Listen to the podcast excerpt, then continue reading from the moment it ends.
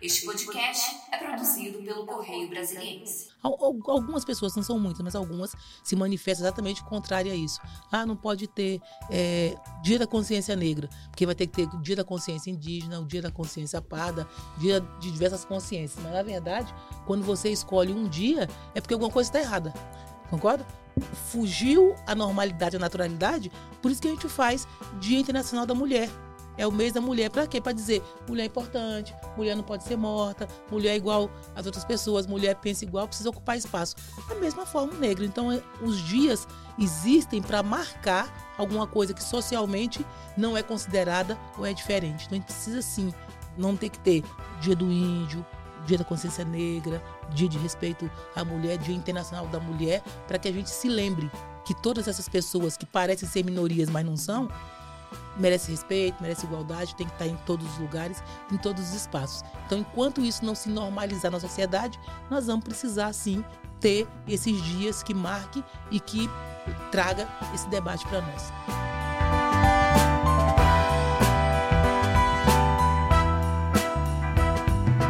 Olá, sejam bem-vindos a mais um podcast do Correio. Hoje, eu e Thaís Martins, minha colega na bancada, vamos receber a deputada distrital Jane Klebia e o ator e produtor Jorge Guerreiro. A gente vai falar de um tema super especial essa semana. Brasília, a Câmara Legislativa, a cidade vão receber o desfile Beleza Negra, DBN. Vamos falar desse tema. Sejam muito bem-vindos, deputada, de volta aqui à nossa bancada e Jorge, pela primeira vez aqui com a gente. Prazer. Agradeço demais a oportunidade. É sempre um prazer estar com vocês e falar de um tema que é tão importante, né? Nesse mês da consciência negra, marcado aí pelo dia 20 de novembro. Então, esse desfile é nesse sentido, de a gente marcar e falar um pouquinho do negro em todos os espaços, inclusive no espaço da moda, como é o desfile Beleza Negra. Jorge quer falar um pouquinho sobre a importância né, desse, desse momento, dessa, desse desfile da sexta-feira. Vamos lá. É um prazer estar aqui, é, do lado dessa mulher maravilhosa, do falando sobre o DBN. O DBN ele vem para trazer esse, esse novo olhar assim na moda da comunidade preta, do, do pensamento preto em termos geral, a partir da estética. Então ele vem, ele vem nesse lugar e no espaço que ele está que ele vai operar, eu acho que de um lugar muito importante. Ele vai reatualizar um certo mito, entendeu? Por não ser comum esse nesse espaço. Então eu acho que ele vem com força para fazer diferença. Enfim, acho que é um pouco disso. É, Jorge, eu queria que você falasse um pouco como que essas modelos foram escolhidas para participar desse, desse desfile, né? É, é, já está na 18ª edição o desfile, né? É, já, elas desfilaram em outras edições, como é que é essa seleção? A priori é a gente pega pessoas comuns, entendeu? Até para poder projetar um pouco dessa ideia do estar na moda, o, o, o preto se se colocando, é repensar um pouco a moda a partir da estética mesmo. Então é a gente não tem um critério muito exclusivo como a moda faz a partir do que ele quer vender, entendeu? Então é claro que a gente pensa um pouco na ideia do retinto, na ideia das peles mais claras, entendeu? Mas é a priori é uma coisa são pessoas comuns, entendeu? Para poder gerar essa ideia do tirar da ideia, tirar a ideia do profissional, entendeu? Mas é que todo mundo pode, inclusive a comunidade preta. E quem não tá, ele se projeta, entendeu? Quando vê. Um pouco nesse lugar. Então a escolha ela, ela é pensada a partir disso, na verdade. Sim. Eu, só para contribuir, eu tive a oportunidade de, de, de, conhecer esse projeto desde a primeira edição. Então, a Dai Smith, né, que é quem começou o projeto, ela sempre me convidou. Eu até tive a oportunidade de participar do desfile algumas vezes. E aí, isso que o Guerreiro coloca é muito importante. É, é uma desconstrução de vários mitos, né? inclusive aquele padrão estético de beleza né, que as pessoas conhecem e imaginam. Tem gente que não consegue se imaginar é, se enxergar nos modelos tradicionais. Então, é trazer gente comum, gente como a gente, e especialmente, eu acho que tem mais é, um conceito, para a ideia de conceito, de dizer que o negro pode estar na moda. Então, você traz a pessoa negra para dizer que ela é bonita, com o cabelo dela, com a cor de pele, com um estereótipo para que outras pessoas se enxerguem. Porque naturalmente o negro não se enxerga em desfile de moda nenhum. Então agora ele, além de se enxergar, ainda vai se enxergar com pessoas que se parecem com ele. Então é para trazer essa ideia de que ele pode.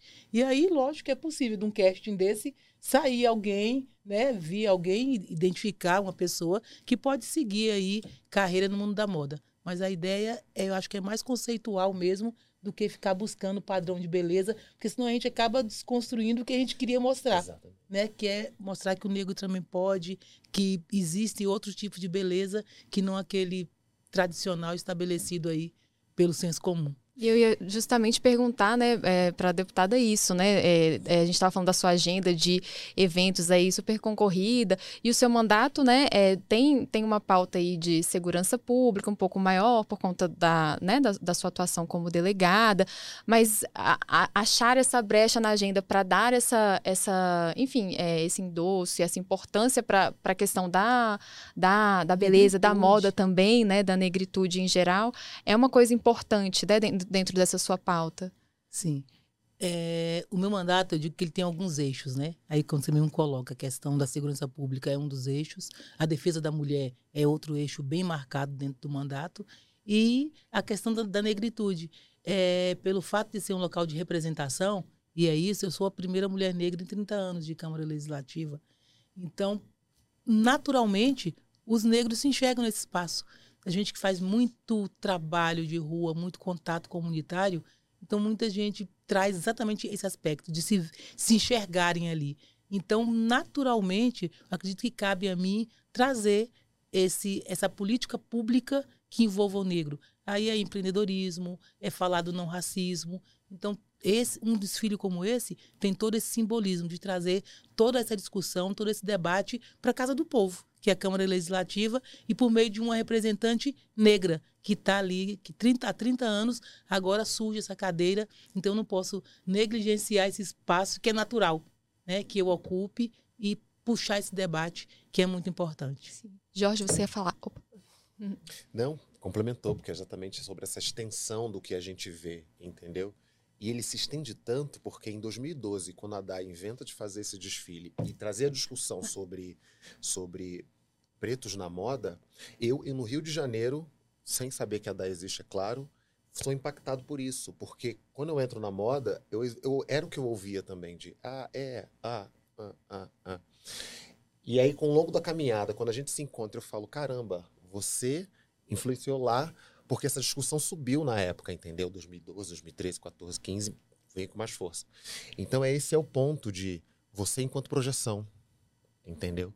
E dá possibilidade imaginária para as outras pessoas. Vocês falaram muito sobre essa questão da, da, da representatividade, né? De você trazer é, o negro se enxergar como é, a beleza negra, né?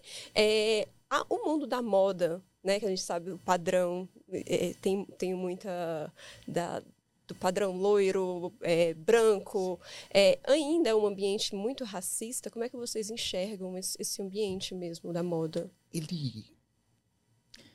É, eu diria que o nosso racismo, o racismo à brasileira, né? É aquele que todo mundo diz assim: não, nosso país não é racista. Mas porque ele está introjetado em cada um de nós. Ele aparece nas frases. E aí algumas pessoas é, é, se arvoram a expor isso. Muitos sentem, mas para agir politicamente correto, fazem de conta que isso não acontece, né? Mas eu vivi tempos em que usava o termo, por exemplo, boa aparência. Boa aparência significava não ser negro. Aí você fala, nossa, ontem mesmo é, eu fiz um, um, discurso na Câmara Legislativa e falando é, da questão do debater temas negros. E aí eu acho que não, é, acho não, certeza, não é culpa das pessoas não negras. Mas a grande maioria minimiza qualquer discussão que você faça em torno da questão negra. Diz assim: "Ah, isso é mimimi. Isso é choradeira". Aí eu digo assim, não é não, mas só quem de verdade vai entender o que a gente fala é quem tem a pele negra e passa por diversos constrangimentos todos os dias. Mas eles são tão constantes, e aí para mim esse é o racismo brasileiro, que não dá para você ficar o tempo todo chamando atenção e falando isso para as pessoas. Que parece, nossa, como você é chato. Nossa, não aconteceu. Pô, eu não percebi isso. Mas nós que vivemos, a gente percebe o olhar diferenciado. Eu sou delegada de polícia. Hoje sou uma figura pública, então as pessoas me conhecem e me reconhecem na rua.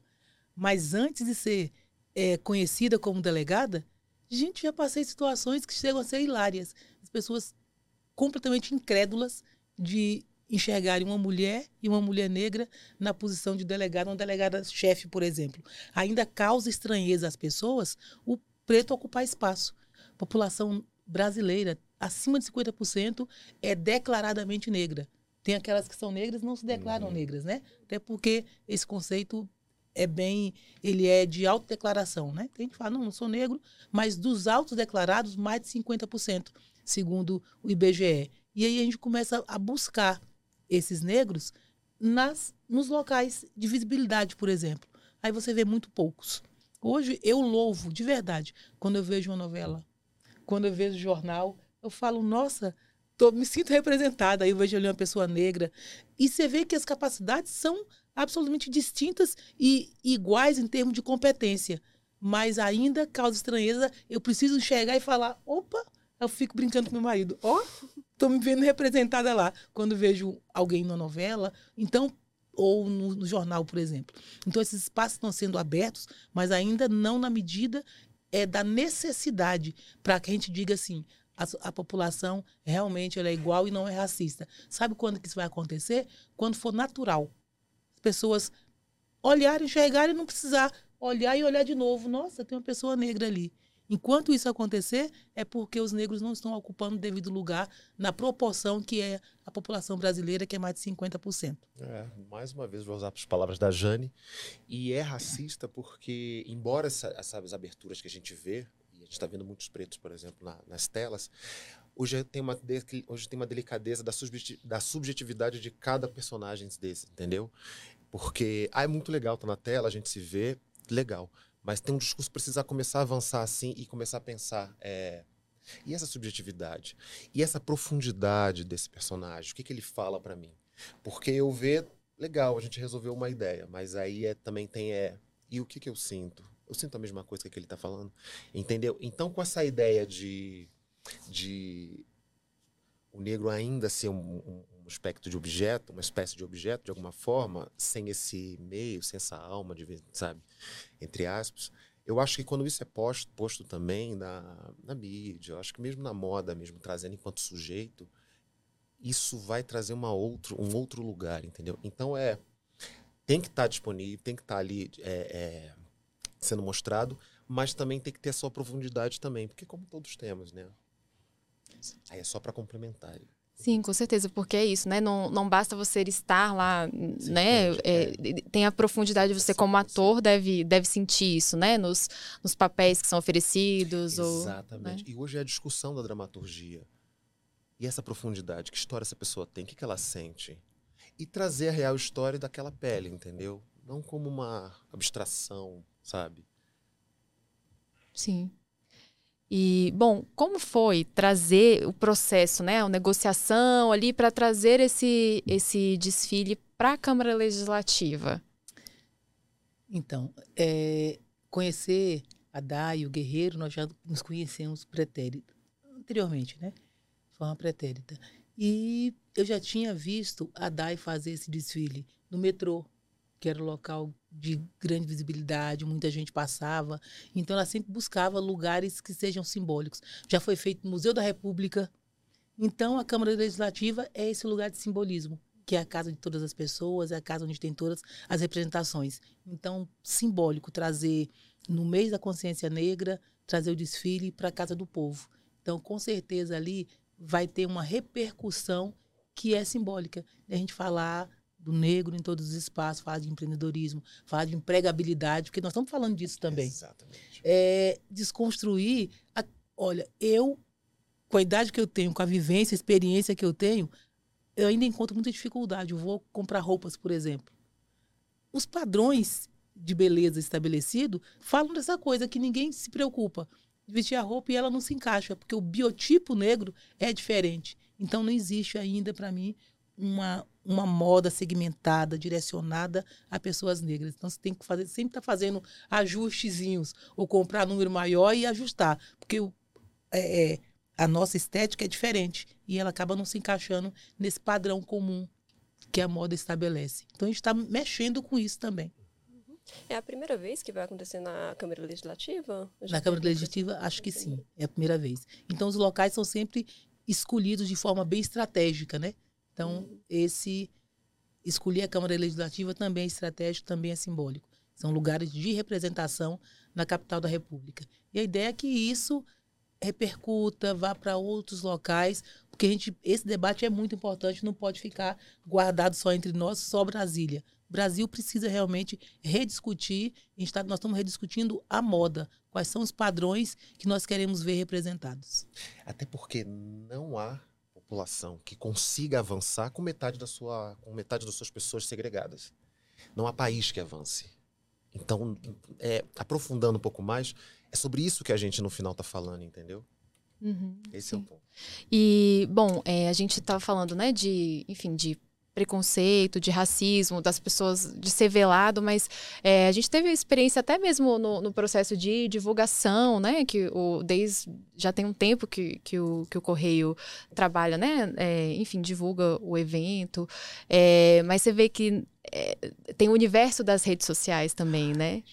E, e ali, às vezes. é, exatamente. Para dizer que beleza, que não existe beleza negra, né? Eu, eu vi isso vi ali alguns comentários que são absurdos. Tipo. Hoje, né? Não, já tinha visto antes. Ah, dizendo o seguinte. Que hoje tem vários. Teve também? Quando você coloca de beleza negra, fala assim, e cadê a beleza? Eu vi exatamente isso. Então, a gente sabe que a gente precisa desconstruir. É aquilo que eu falei no, no início, né? A gente cria um padrão de beleza que aí permite. E a rede social hoje parece que é terra de ninguém, né? As pessoas ainda encaram como terra de ninguém. É onde ela se esconde por trás ali de um, de um perfil, muitas vezes fake, para falar o que vem na cabeça. Aí ela consegue, pelo anonimato, sabendo da impunidade, aí ela consegue botar o que realmente está no coração dela, que é esse sentimento de que o negro não é bonito, que o negro não pode estar no espaço da moda. Então, esse desfile vem trazer esse debate que é muito importante. E falar de racismo, falar de não racismo, de negritude, de respeito às pessoas, de dizer que o que importa na pessoa não é o estereótipo, e sim o caráter, o compromisso que ela tem, a forma como ela enxerga a vida, como ela trata os outros, o respeito, isso é necessário. É pouco feito, parece que é muito chato tratar desse tema, mas ele é absolutamente necessário se a gente realmente quiser uma sociedade igual e que todas as pessoas sejam respeitadas. E a, e a gente teve, né? É, a gente já conversamos que estamos aqui, né? No mês da, da consciência negra, na semana mais especificamente, né? O, o a gente teve o, o 20 de novembro aí é, para enfim, para celebrar, para lembrar, para marcar né, é, toda essa, essa discussão. E, e a gente teve um, um, ano que foi importante também com o debate, por exemplo, sobre as cotas. Né? A, tem uma nova lei, tem, um, tem um novo, uma nova discussão e, e uma. Enfim, é, foi melhorada, aprimorada aquela lei de 10 anos atrás, um pouquinho mais de 10 anos. É, e a gente estava conversando aqui sobre é, as pessoas negras, né, a população negra conseguir acessar é, o espaço que elas quiserem, né? E, e, que não é uma questão, se fala muito, né? Ah, meritocracia, e que não é uma questão de meritocracia, é de, realmente de possibilidade, de você ter, você não tem as mesmas condições, sem as mesmas condições não, não tem como. E aí eu queria saber a, a opinião de vocês sobre, é, enfim, todo esse, esse debate que é político, que é social, que é econômico, né? E, e que é importante que, e conseguimos esse avanço agora com essa, com essa lei de cotas, referendando mais uma vez a importância dela, né? E das políticas afirmativas. É, eu esse, esse, esse, esse debate da política de cotas, realmente assim, ele é muito é muito sensível, né? Eu já vi pessoas que são negras e elas discordam da política de cotas, mas porque na verdade ela não consegue entender qual é o princípio das cotas. Quando você busca no direito, tem um primado que é muito importante, é basilar no direito. É dizer que você só consegue promover a justiça quando você trata desigual os desiguais. Se você adota o mesmo tratamento para linear para todas as pessoas, certamente você vai promover a injustiça. Então você tem que tratar desigual os desiguais. E aí por que, que a gente diz que o negro é desigual socialmente? Pela história.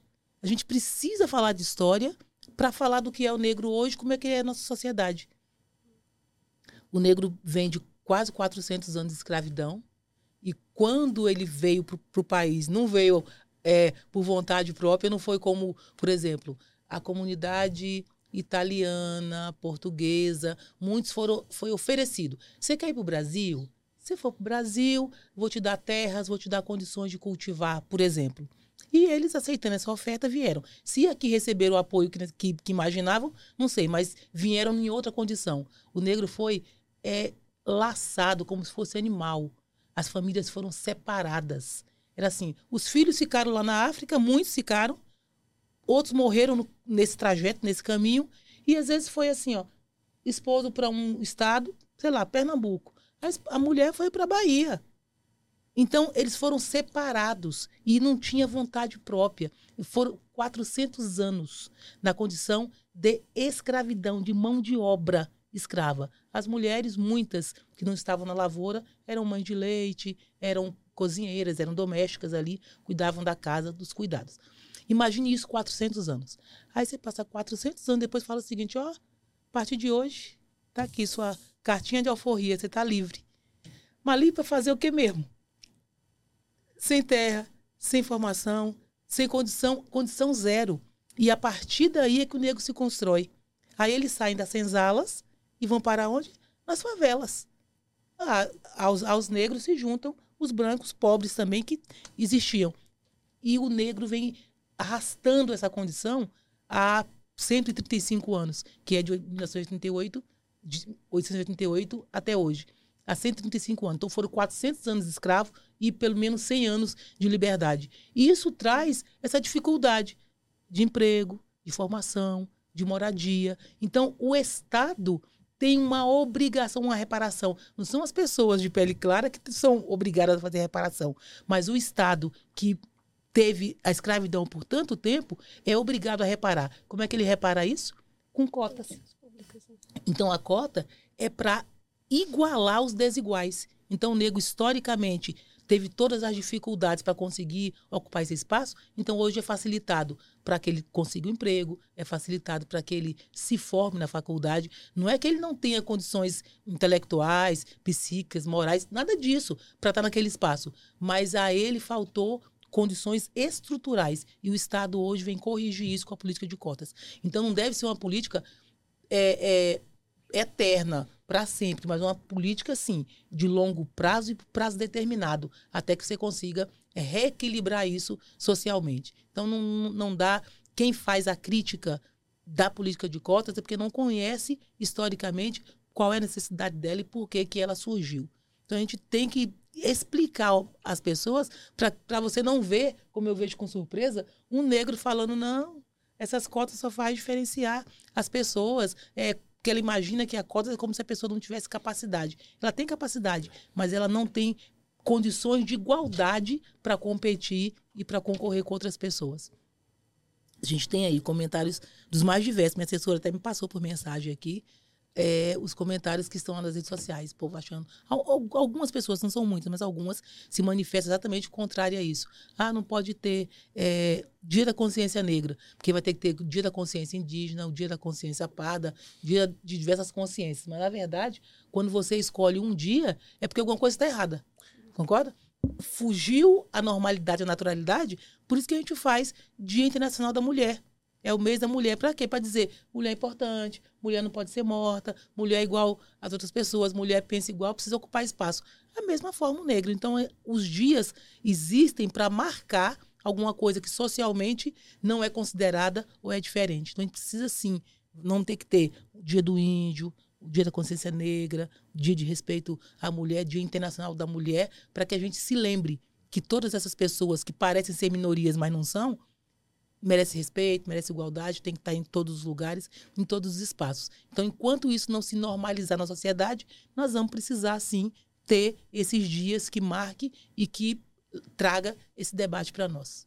Um clássico é um clássico, mas ele é um problema, né? Porque ele é um passado que não passa, entendeu? Uhum. Então, a política de cota, a gente começa a perceber, na verdade, que sempre houve cota no Brasil.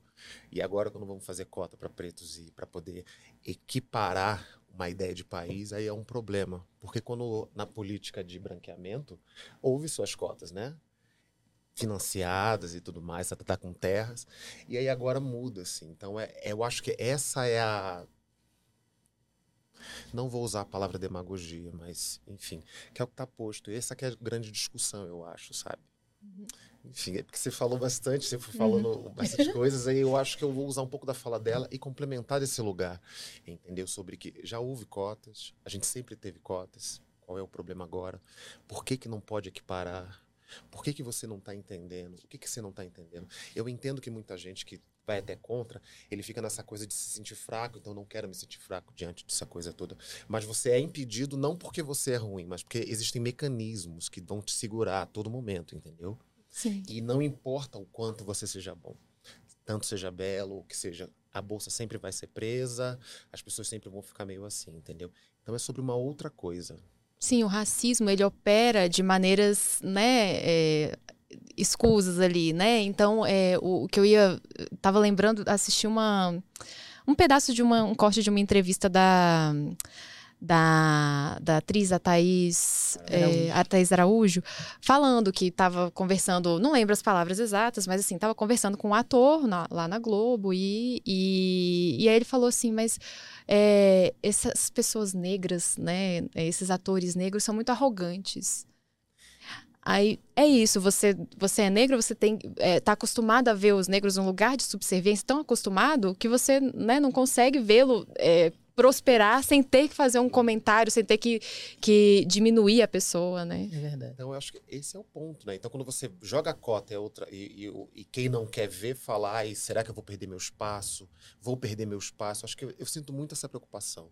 Então é utiliza-se mecanismo para segurar isso, entendeu? E falta muito conhecimento histórico também para a população brasileira, né? Acho que a, a, educação brasileira ainda precisa avançar nesse sentido de ter mais um debate é, sobre racismo, sobre por que, por que, que o racismo existe, né? Da, onde que vem isso, do tanto que é na, as nossas raízes, né?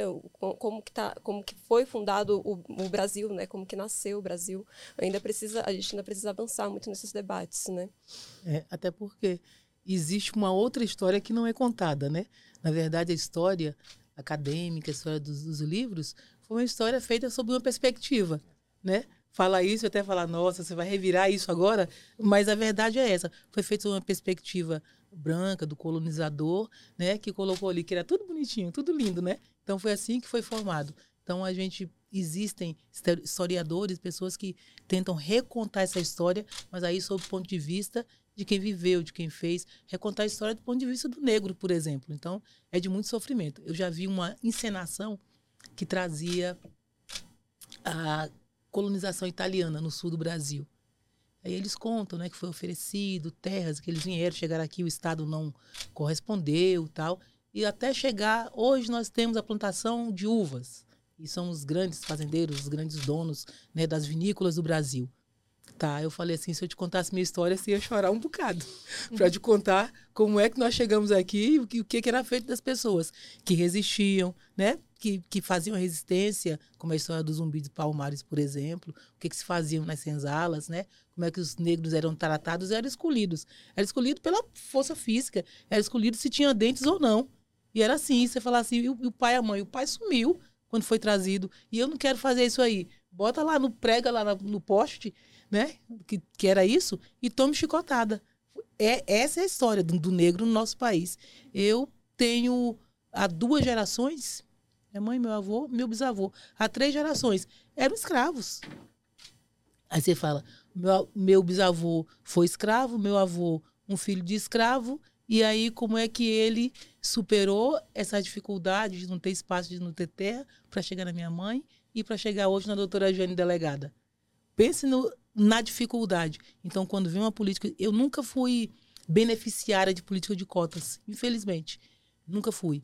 Mas se a minha época, né, quando eu estudei, tivesse, eu teria tido oportunidades. Os meus filhos, hoje eu tenho um filho delegado de polícia, tenho um filho jornalista. Também já por causa da idade não são beneficiários de, dessas cotas. Mas os meus netos provavelmente ainda serão beneficiários. Eu acho que isso tem que existir, as cotas têm que continuar, não tem que ser uma política eterna, mas ela tem que acontecer até que a gente consiga, na nossa sociedade, oferecer condições iguais para que todos realmente para que todos realmente sejam iguais. E aí, isso falando da população preta. Aí fala, e os índios? Também. E as mulheres? Também. Tudo que é desigual, você tem que criar uma condição diferenciada para que ela se iguale. E aí serve para todos, inclusive para os negros. É, e queria, não, não vou pedir spoiler, mas talvez alguma, alguma, né, é, algum teaser do que pode acontecer no, na sexta-feira e um serviço para quem é, quiser ir lá prestigiar o DBN. Que vem na sexta-feira. É uma grande obra, na verdade, que a gente está montando ali. Tem muita música, muita imagem legal, mas é, o tema ele é exatamente do que a gente está tratando, trazendo o preto, mas a gente não está trazendo o lugar do, do sofrimento. Desse, a gente está trazendo beleza, coisas altas, o que é muito gostoso, o que é muito bonito, tanto nas músicas quanto nas imagens, entendeu? Quanto na estética de forma geral que a gente está trazendo de vestimento. Então é, é um pouco do que está lá, mas vai ter uma energia girando ali que só vai saber quem chegar. Será na Câmara Legislativa, né? A partir das 19 horas. Uhum. Vai ser ali no Espelho d'Água. É uma parte interna na Câmara Legislativa. Mas chegando, se identificando, vai ter alguém que vai conduzir. E vai ser uma grande festa. Sempre muito colorida, né? Que são essas uhum. cores que... Da, da, da tradição negra, né? É. Então é coisa muito colorida, sempre muito bonito. Vai ser muito bacana estar lá. Vai ser uma grande celebração desse mês da consciência negra. Aberto ao público, gratuito? Gratuito, aberto ao público. E vamos esperar muita gente lá. Tá certo. Bom, temos uns últimos minutos para finalizar o nosso podcast do Correio de hoje. Queria deixar o espaço aberto para vocês é, darem a, a, mensagem final e falar um pouquinho da, da relevância também de trazer um evento como esse para a capital da República, para Brasília, né? De, de ter esse evento há tantas edições aqui, 18 edições, né? Posso começar? Pode, pode sempre. é, dizer, primeiro agradecer a vocês a oportunidade, Correio Brasiliense, que está sempre é, é, na vanguarda de todos esses temas, né? representa Brasília de verdade. E dizer que Brasília é capital. Brasília como capital, ela tem que ser simbólica, ela tem que ser precursora, ela tem que se lançar à frente de muitos temas. E esse é um tema importante, necessário, já que a gente está buscando o não racismo, a igualdade das pessoas, a não discriminação. Então, esse evento vem para dizer isso. Um lugar também simbólico, que é a Casa do Povo, que é a Câmara Legislativa. Então, é uma grande oportunidade. Agradecer a vocês, Guerreiro, a Dai, que a gente não pode esquecer, Dai Smith foi a primeira idealizadora, foi quem começou essa luta e nós nos engajamos nela, né? Eu me coloco como madrinha desse desfile Beleza Negra. E bem antes do, de ser deputada, a gente já trabalhava junto, já, já, já conhecia e já é, é, louvava essa atitude, né? Esse projeto que realmente ele é muito importante. Eu espero que ele não acabe, que ele continue guerreiro. Você agora que faz parte do grupo aí, você e a Dai, que tenham a oportunidade de levar esse desfile para outros espaços, para outras capitais, para que realmente a gente consiga é, democratizar o espaço da moda, fazendo a inclusão do negro. Então é maravilhoso que você projetou, porque a gente já está planejando isso e eu entro a partir dessa ideia também de levar ele para outros lugares pela importância que ele tem e como ele é montado. Então é uma ideia. E estar tá na capital, eu acho que é, é, é, é, muito simbólico, é muito importante. A gente aqui a capital ela precisa ser vanguarda disso tudo. E se chega aqui, eu acho que a gente avançou, porque se chega no lugar do poder, porque é, alguém está ouvindo, alguém está trazendo, está trazendo, tá trazendo, tá dando a força também para trazer. Então, é, eu acho que isso é importante. Isso é um dado de que realmente as coisas estão chegando. E é isso. É, agradeço ao Correio, agradeço o espaço, agradeço a Jane por estar aqui, essa maravilhosa, com sua história, com sua força. Tá bom? Vamos que vamos. É isso. Muito obrigada, deputada Jane Klebia. Muito obrigada, Jorge Guerreiro. Obrigada, Thaís, pela companhia. Obrigada a todos pela presença, deputada, Guerreiro, Mariana. Foi ótima conversa. Acho que acho que todo mundo vai se engajar bastante em participar. Espero. É isso. O podcast do Correio de hoje fica por aqui. Até a próxima.